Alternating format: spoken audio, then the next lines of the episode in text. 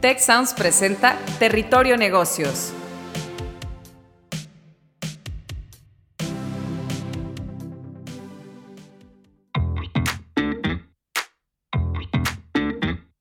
Bienvenidos a Territorio Negocios de GADE Business School y la Escuela de Negocios del Tecnológico de Monterrey. Mi nombre es Alicia Galindo y hoy seré su guía por este espacio.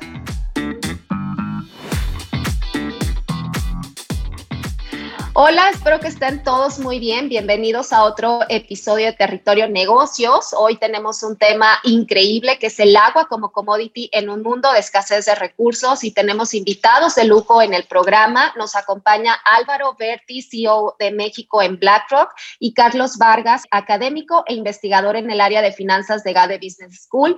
Eh, Álvaro, Carlos, muchísimas gracias por estar aquí hoy con nosotros. Muchas gracias a ti, Alicia, por invitarnos y encantado de, estar con ustedes. Ojalá este, con esa misma energía podamos este, cautivar a todos los escuchas este, en, este, en este podcast. Muchísimas gracias, Álvaro Carlos. Muchísimas gracias, Alicia. Este, creo que es un tema bastante importante, sobre todo en el, en el entorno de México y nuestros retos que tenemos actualmente. Pues el agua es un recurso sumamente importante y un tema bastante actual. Muchas gracias por la invitación. Al contrario, creo que la verdad eh, el tema eh, es, está muy de moda. Eh, la verdad es que nos estamos enfrentando ahorita, como tú lo decías, definitivamente a este tema de escasez y de aquí surge la pregunta si puede el agua ser un commodity más.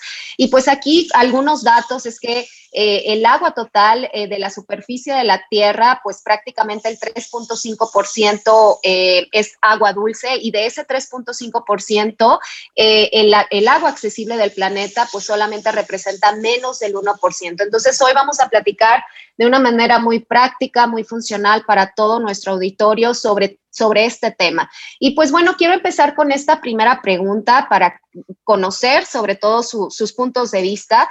Y, pues bueno, el agua es el recurso más preciado del mundo. En México, la ley de aguas de 1992 define la preservación de la cantidad, calidad y sustentabilidad del agua como una prioridad nacional. Es obviamente un recurso vital para el ser humano, pero también para la vida en el planeta, ya que es un sustento de todos los ecosistemas. El Global Risk Report del World Economic Forum menciona la crisis del agua entre los cinco mayores riesgos por su impacto, que además se agudiza por el cambio climático. Desde su perspectiva, ¿cómo podría afectarnos esta crisis del agua? No sé si tú quieras empezar, Álvaro. Adelante, por favor. Muy bien, Alicia.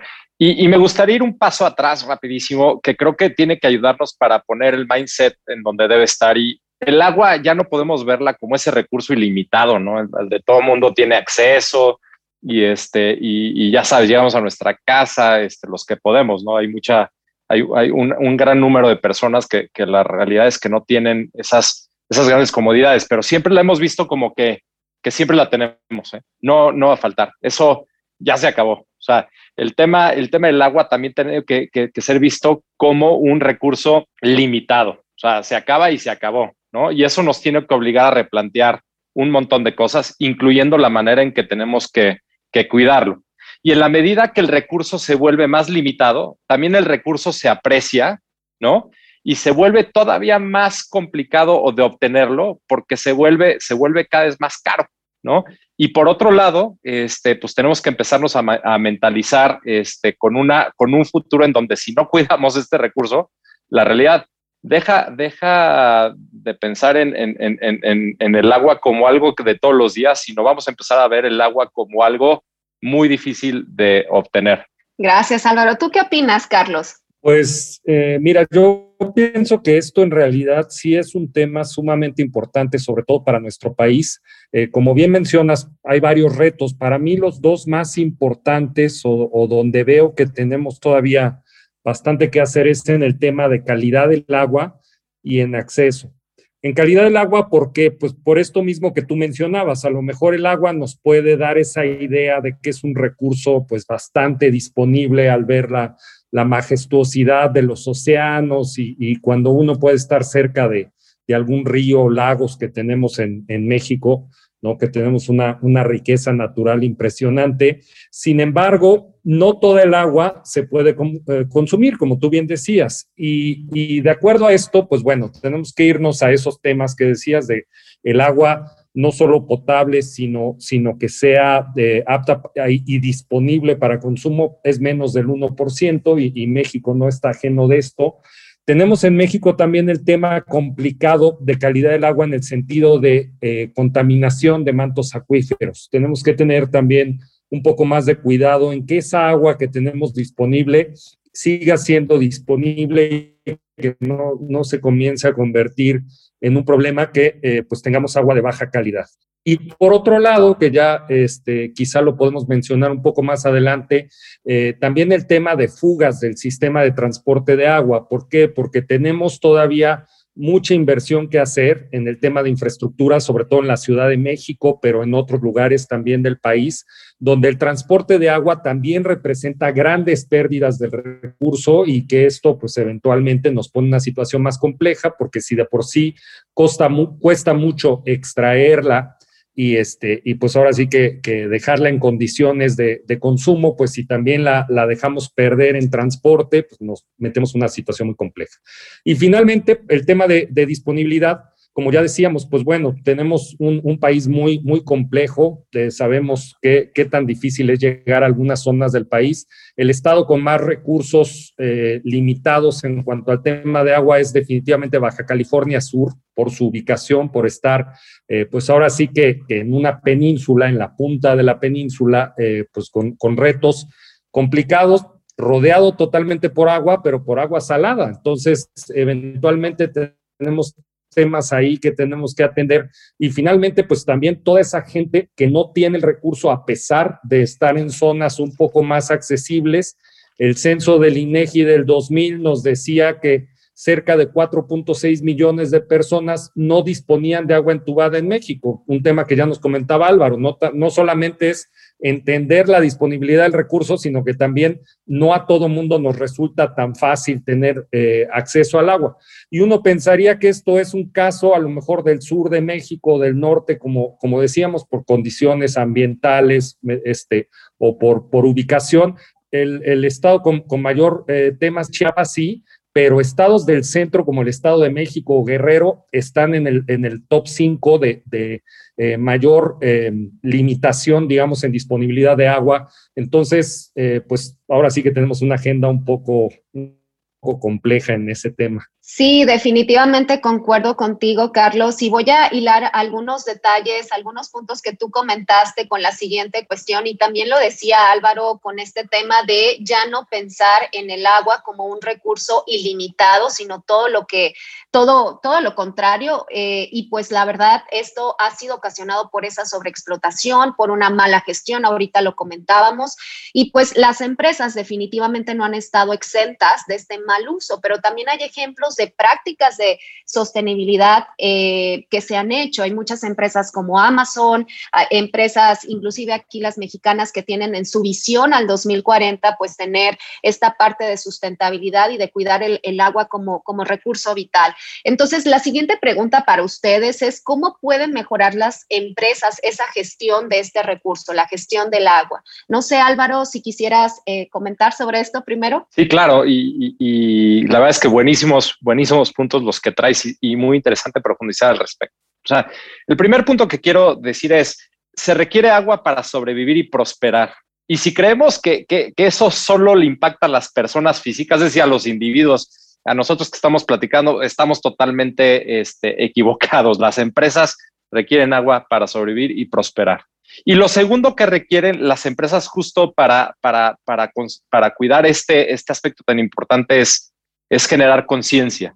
Generar conciencia en el sentido ya de, muchos conceptos que mencionaba Carlos, pero también respecto a esa limitación y esa dependencia que tenemos al recurso para poder ser este, exitosos también en el mundo empresarial. Yo quería hacer referencia a algo que, que, ha estado difundiendo el Fondo Mundial para la Naturaleza en cuanto a este punto en concreto, y es que las empresas tienen que tener ciertos pasos para efectos de, generar este, este cuidado y esta racionalización. Y uno es la concientización, o sea, ahí la empresa tiene que asegurarse de permear a sus empleados ¿no? Y a sus ejecutivos y sus consejos de administración. Y by the way, voy a poner un paréntesis, pero luego me encantaría platicar del tema de sostenibilidad como un con, concepto mucho más amplio, ¿no? El segundo tema es el conocimiento del impacto, es decir, oye, si no cuidamos ese recurso, nos vamos a ver impactados desde un punto de vista personal y empresarial, cómo afecta la operación, cómo suben sus costos, cómo, cómo se mueve de manera no, no, no, no correcta la, el performance de la empresa. Luego, acción interna, cómo puede reducir consumos, eficiencias en el, manejo de agua, este, cómo puede reutilizar este, y, potabilizar, etcétera. Luego viene la acción colectiva, es decir, cómo nos podemos mover como sociedad para efectos de obtener este, ese cuidado y, generar este, unas mejores prácticas al respecto. Luego, cómo podemos influir en el gobierno. Al final, si en el gobierno pues no, puedes lograr tanto como quisieras. Y esto a su vez va a resultar en mejorar ese entorno, ¿no? En donde vivimos. Yo creo que a través de, este tipo de prácticas, sin duda, puede, este, mejorar este tema. Pero regreso al, al, al inicio de, de, mi respuesta, es decir, again, si necesitamos agua para sobrevivir y prosperar. Definitivamente. Y fíjate que estos puntos, eh, e, está, está padrísimo esto que comentas de que sin el gobierno podríamos hacer pues prácticamente nada y como en la lista de prioridades está pues primero haz conciencia, haz conciencia interna, entiende que es un recurso que no es nada más o que afecta a las personas, sino también hay temas de operación, hay temas de funcionalidad, hay temas de costos, de ahorros, etcétera. Entonces creo que esto está, e, está, está increíble y yo creo que ahorita sí tomo la palabra de hablar de este tema de sustentabilidad. Carlos, ¿tú qué opinas? ¿Qué más podemos hacer? Eh, ¿Qué más se puede hacer en este ecosistema, en los emprendimientos, en las empresas de México, las pymes, que es lo que pues prácticamente el mercado más grande en cuanto a ecosistema eh, de negocios en nuestro país? Eh, ¿Qué nos podrías complementar a esto? Pues mira, yo creo que en el caso de las empresas un factor sumamente importante es el precio precisamente del agua.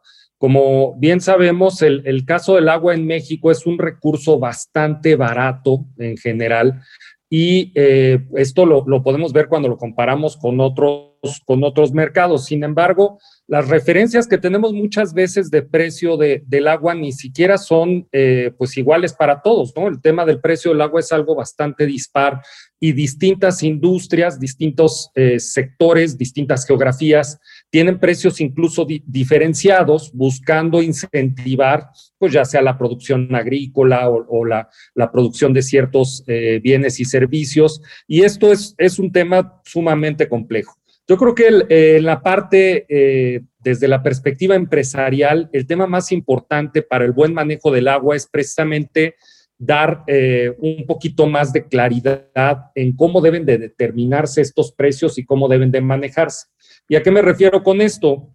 pues hemos escuchado mucho, por ejemplo, en, en años recientes, de mercados de carbono, donde las emisiones de las empresas se empiezan a tasar ya en lugares como, como la Unión Europea, pues ya de una forma bastante organizada y buscando eh, objetivos eh, claros y bien definidos. En el caso del agua, podría funcionar de una forma similar, eh, donde se, se determinaran no solamente el precio justo que deba tener el agua, dependiendo de distintos factores, como ya hemos mencionado. Es un tema sumamente complejo. Sin embargo, a nivel interno, también algunas empresas ya comienzan a establecer precios le llaman, eh, el término técnico es shadow pricing para, para este tipo de, de establecer precios a nivel interno. ¿Para qué? Para que se incentive no solamente el, el, buen manejo del agua, sino también su ahorro. O sea, muchas veces, si tú le determinas un costo interno, aunque no sea directo a lo, a lo que te está costando el bien, sino que lo determinas para un fin de control a nivel interno en la empresa, pues te da un efecto bastante, bastante positivo porque entonces ya le pones un número, ya lo comienzas a medir y ya puedes establecer también incentivos en tu organización que se alineen a esto. Esto por un lado, siento que puede ser eh, sumamente importante. Por otro lado, eh, lo que te podría mencionar, pues es un par de, ejemplos que me vienen a la mente de cómo las empresas también pueden tomar liderazgo en, este sentido, o las organizaciones.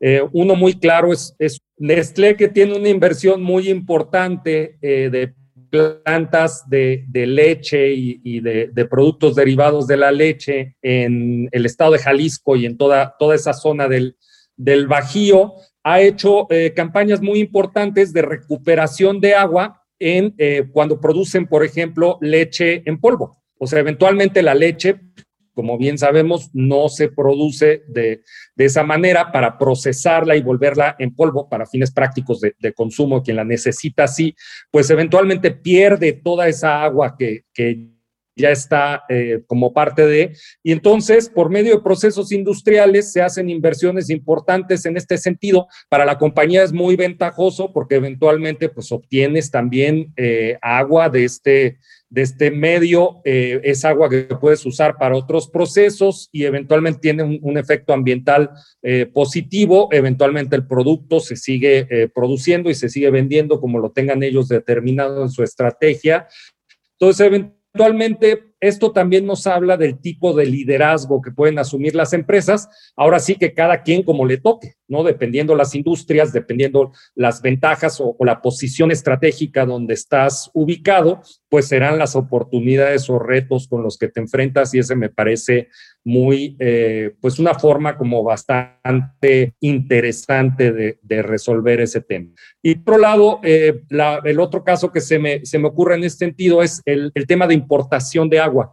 Ya ahorita, desde hace algunos años, eh, países como China, por ejemplo, han hecho fuertes inversiones en otras geografías, por ejemplo, en Australia, el, gobierno chino y algunas empresas chinas compraron eh, varios miles, cientos de miles incluso de hectáreas para eh, producir vegetales o algunos otros eh, insumos que requieren un, pues ahora sí un, un uso muy intensivo de agua y eventualmente los exportan para eh, precisamente hacer algo que se llama una exportación virtual de agua. Entonces, también este tipo de decisiones donde estratégicamente una empresa una organización busca localizarse en, un eh, lugar donde el recurso es un poco más abundante y no estresas tanto el, el, recurso en otras zonas, pues también puede llegar a ser una solución posible para, para las empresas en ese sentido. Definitivamente, Carlos, y creo que yo concuerdo contigo en este, en este aspecto. Ahorita mencionabas estas estrategias que, pueden hacer las empresas para otra vez eh, mejorar el performance, para también apoyar al medio ambiente. Y es un tema que de hecho eh, me parece que tanto tú como yo, como profesores investigadores, hemos, hemos analizado empíricamente comprobado que definitivamente es, una inversión sustentable porque al final eh, el dar a conocer a los stakeholders, a todas las partes interesadas, qué están haciendo por, en, teoría, no nada más el agua, pues definitivamente creo que es una inversión que, paga, ¿no? El portarse bien con el medio ambiente sí se paga y en temas de, mercados, de acciones, no sé tú cómo ves este tema de sustentabilidad, Álvaro, para, no sé, aprovechar tu expertise en, en esta parte práctica eh, ¿qué, opinas eh, de, este tema de los stakeholders? Eh, hay también por ahí un tema del greenwashing, de no nada más hacer por hacer. ¿Cuál sería tu perspectiva sobre esto? Sí, no, y, creo que ya le pegaste a lo más importante, digo, rapidísimo, es decir, oye, portarse bien paga, ¿no? Este, y, la verdad es que paga de dos maneras este, diferentes. Yo creo que mucha gente se estará preguntando si paga desde un punto de vista financiero, es decir, las empresas sostenibles este, está comprobado, como tú dices, empíricamente que tienen mejor performance y comportamiento y, trascendencia hacia el futuro, pero también este, paga con, acciones este, buenas, ¿no? Este, y, genera un, ciclo virtuoso este, alrededor de, de, de, de, todo lo que rodea la empresa. Si me voy un paso atrás, digo nada más para, para el público que nos oye, acuérdense, la, la sostenibilidad tiene tres grandes ramas, ¿no? Está la rama ambiental, la rama social y la rama de gobierno, ¿no? O gobierno corporativo. Entonces, ¿qué es, ¿por qué es importante esto? Porque no, sean, no son ramas totalmente independientes, ¿no? Este, de alguna manera juegan unas con otras. Y en este tema del agua lo quisiera ejemplificar este, de la siguiente manera. Es decir, podrías pensar pues, que es un tema ambiental el cuidado del agua. Sin embargo, el correcto cuidado del agua del lado de, de la empresa también implica mejorar su entorno.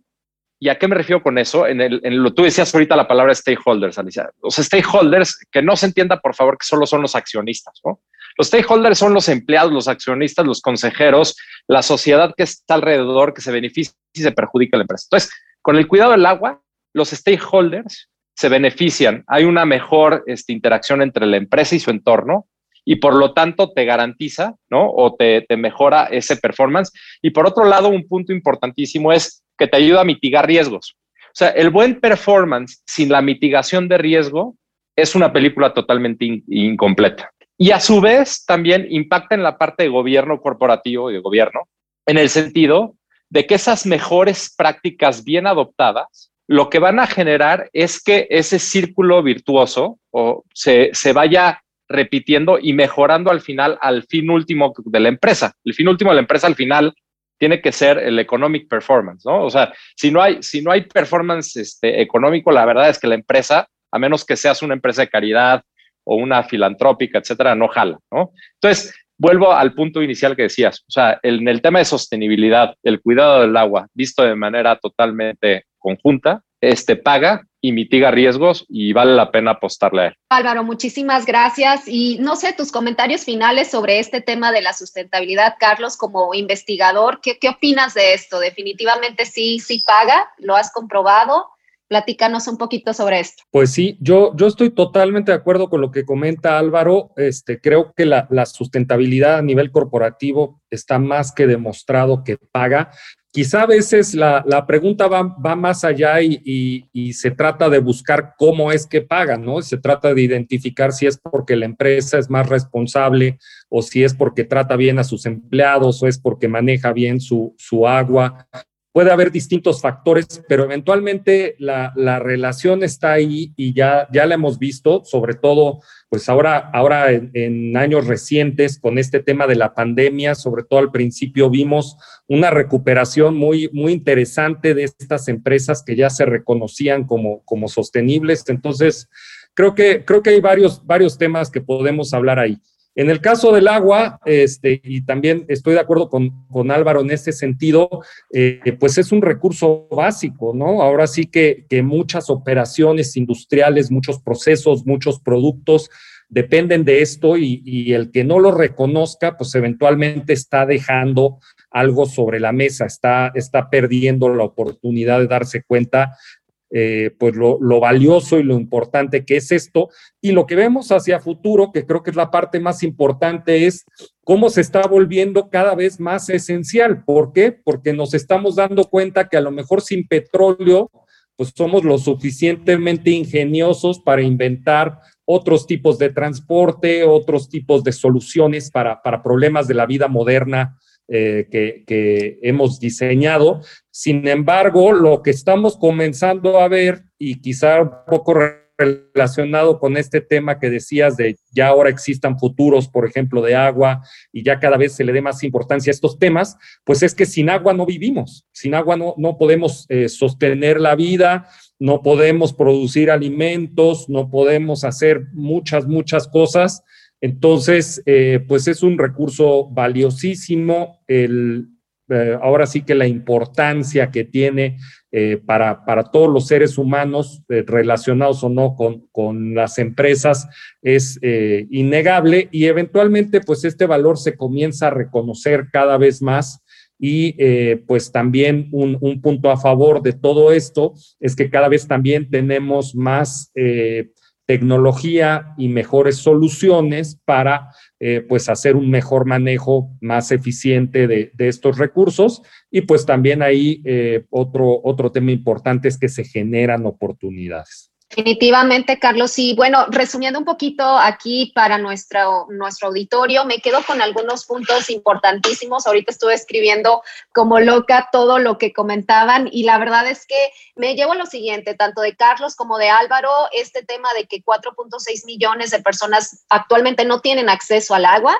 Eh, no, es, no es fácil tener este acceso, no es un tema regional, no es un tema de ubicación, no es un tema de clases y pues definitivamente se requiere este líquido para sobrevivir afecta tanto a personas como a empresas y definitivamente eh, algo que sí me gustaría rescatar es estos pasos, estos elementos que ahorita Álvaro comentaba del Fondo Mundial para la Naturaleza, de hacer esta concientización primero interna, el conocimiento del impacto, eh, los costos de operación, el desempeño, esa acción también interna, eh, la acción colectiva y al final pues esta influencia en el gobierno. Me quedo también con lo que Carlos comentaba sobre el shadow pricing, se me hace esto súper interesante, Carlos, en donde dices, bueno, ponerle un valor al agua, el costo real, pero también aplícale, bueno, todo lo que vas a generar, todo lo que se puede hacer para tener ahora sí y contabilizar ese efecto positivo. Y también, pues, campañas, lo que están haciendo con este tema de sustentabilidad. Y aquí cierro con esto que Álvaro decía, bueno, es un tema también de generar este círculo virtuoso, mitigando riesgos, apoyando a todas las partes relacionadas para generar esta esta virtuosidad de al final tener esa trascendencia de generar valor, ¿no? Valor económico y decir que el agua no es algo eh, que tenemos garantizado, hay que cuidar este recurso. Y pues bueno, estuvo padrísimo este episodio. Muchísimas gracias a los dos, muchísimas gracias Álvaro Bertis por, tu, por estar aquí, por tus comentarios y Carlos Vargas, de verdad, eh, mis respetos a los dos, los admiro muchísimo y muchísimas gracias hoy por, por todos sus comentarios gracias y gracias, Carlos. Este, me encantó platicar contigo, contigo también, Alicia, y ojalá sea la primera de, muchas, porque estos temas la verdad es que dan para, para varios podcasts y, pues ya sabes. Entonces, feliz de, feliz de haber estado aquí. Gracias. Muchísimas gracias, Álvaro. Muchísimas gracias, Alicia. Muchísimas gracias, Álvaro. Todo un gusto y, este, y gracias por darnos la oportunidad de compartir nuestros puntos de vista sobre estos temas. Definitivo, muchísimas gracias. Si quieres conocer más sobre los sucesos de la actualidad política, te invitamos a escuchar Con su permiso, el podcast en el que nuestros expertos hablan sobre los temas más actuales de la agenda pública en México y en el mundo. Escúchalo en Spotify, Apple Podcast y Google Podcast.